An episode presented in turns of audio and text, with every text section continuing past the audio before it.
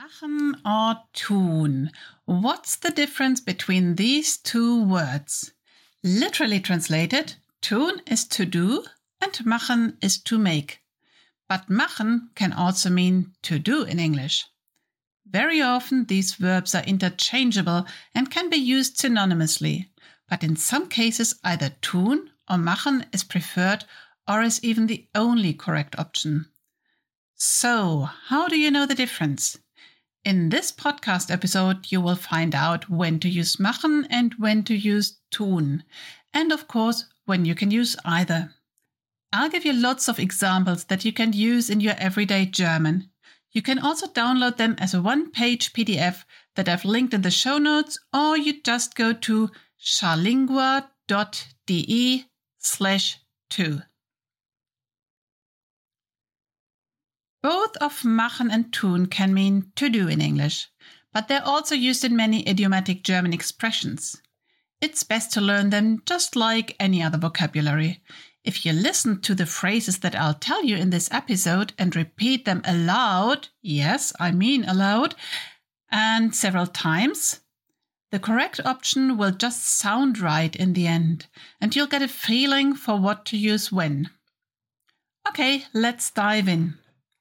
We can divide sentences with machen or tun into three categories.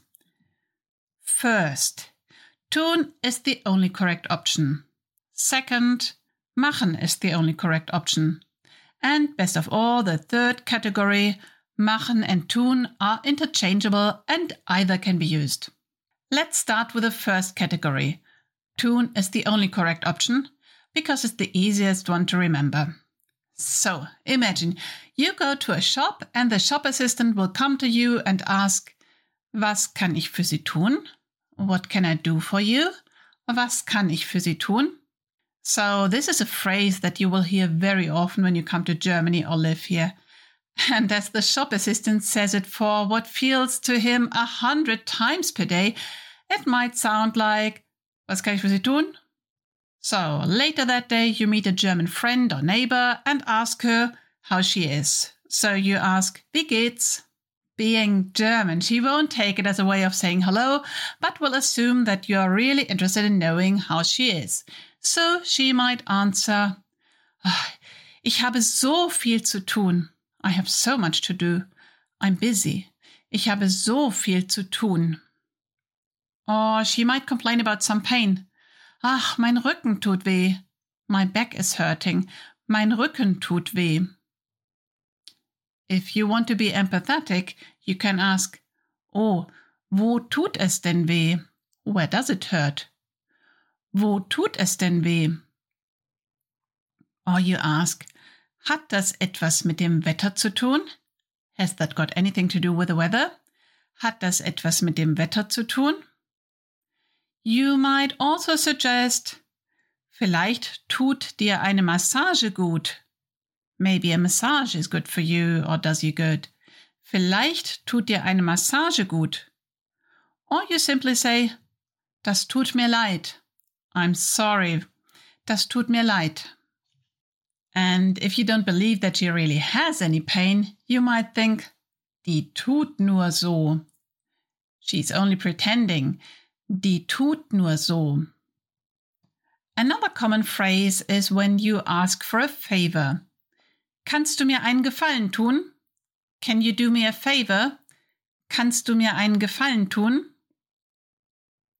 The verb tun is also used in colloquial German for to put. Tun Sie bitte das Buch auf den Tisch. Please put the book on the table. Tun Sie bitte das Buch auf den Tisch or talking about some waste. Ich tu das in den Müll. I'll put that in the bin. Ich tu das in den Müll. But using tun for to put is really very colloquial, so you'd better not use it in written German.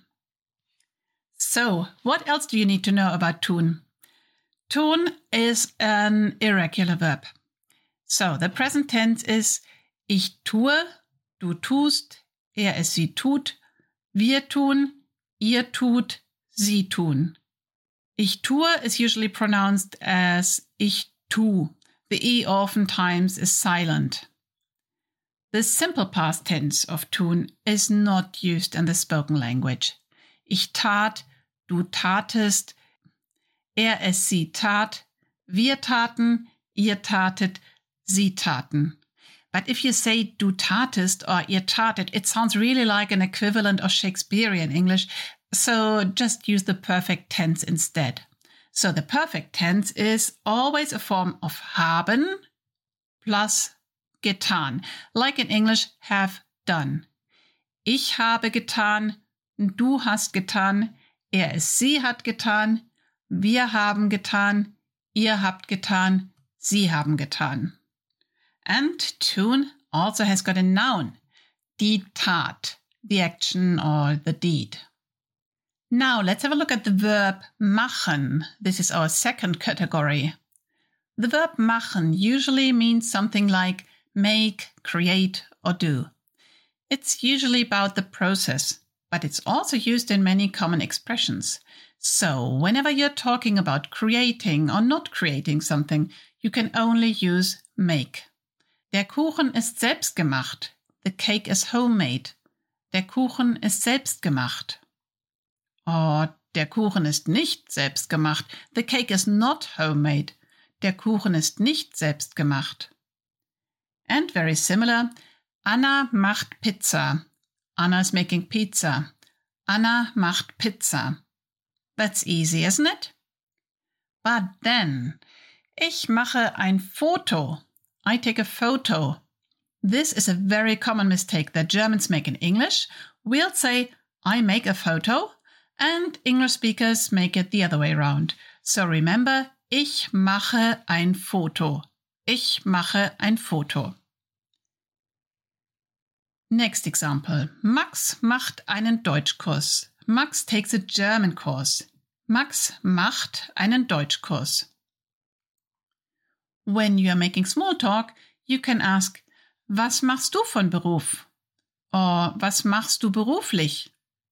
What do you for a living? Was machst du von Beruf? Was machst du beruflich? You can ask, was machst du so? What have you been up to? Was machst du so? And in the end, you can say, Tschüss, mach's gut, take care, mach's gut. When you're shopping and want to ask for the price, you can ask, Wie viel macht das? or Was macht das? How much is it? Wie viel macht das? Was macht das? And you'll get the answer, Das macht 4 Euro. That's 4 euros. Das macht 4 Euro. You can use machen for any result of numbers like 2 plus 2 macht 4. 2 plus 2 is 4. 2 plus 2 macht 4. And one more expression. Let's say someone bumped into you and says, Oh, Entschuldigung, sorry. Then you can say, das macht nichts. Never mind. Das macht nichts. Or macht nichts. But as I said before, in some common expressions, machen can also have the meaning of to do in English. For example, Überstunden machen, to do overtime. Peter macht Überstunden. Peter is doing overtime. Peter macht Überstunden. Hausaufgaben machen, to do homework. Hast du deine Hausaufgaben schon gemacht? Have you done your homework already? Hast du deine Hausaufgaben schon gemacht? Sport machen. To do sport, to exercise. Sport machen. Ich mache regelmäßig Sport. I exercise regularly. Ich mache regelmäßig Sport. Gut gemacht. Well done. Gut gemacht. The conjugation of machen is quite easy because it's a regular verb. The present tense is ich mache, du machst, er es sie macht, wir machen, ihr macht, sie machen.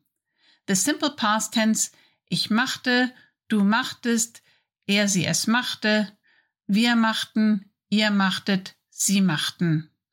And the perfect tense is again a form of haben plus gemacht.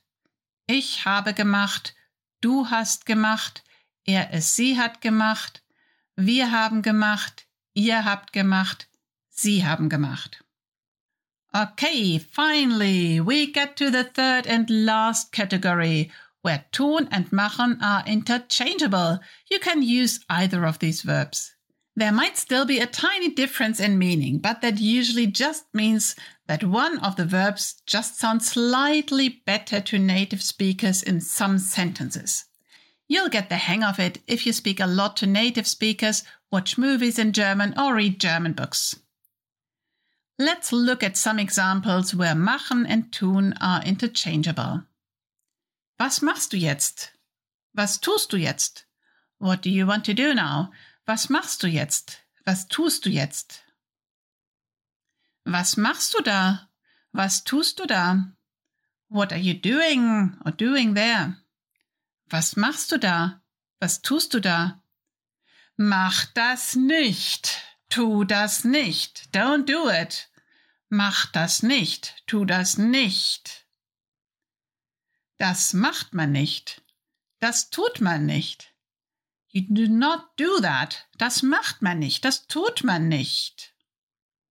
And sometimes you'll meet a dog owner with a huge dog barking fiercely at you, and then the owner just smiles and says, Der will nur spielen, der tut nichts, or der macht nichts. Meaning, the dog only wants to play and won't do any harm. Der tut nichts, der macht nichts. So now we had a look at the three categories for sentences with machen or tun we had a look at. Number one, tun is the only correct option. Number two, machen is the only correct option. And number three, machen and tun are interchangeable and either can be used. Of the two verbs, machen is more frequently used, so it's best to simply learn expressions that use tun or machen and to use machen if you're not sure about it. Pay attention to how native speakers use these two verbs and with time, you will develop a feeling as to which one fits better in different situations. Okay, I want you to take action now. Go to the show notes or go straight to charlingua.de slash 2, download the PDF, and dive into the different phrases with machen or tun.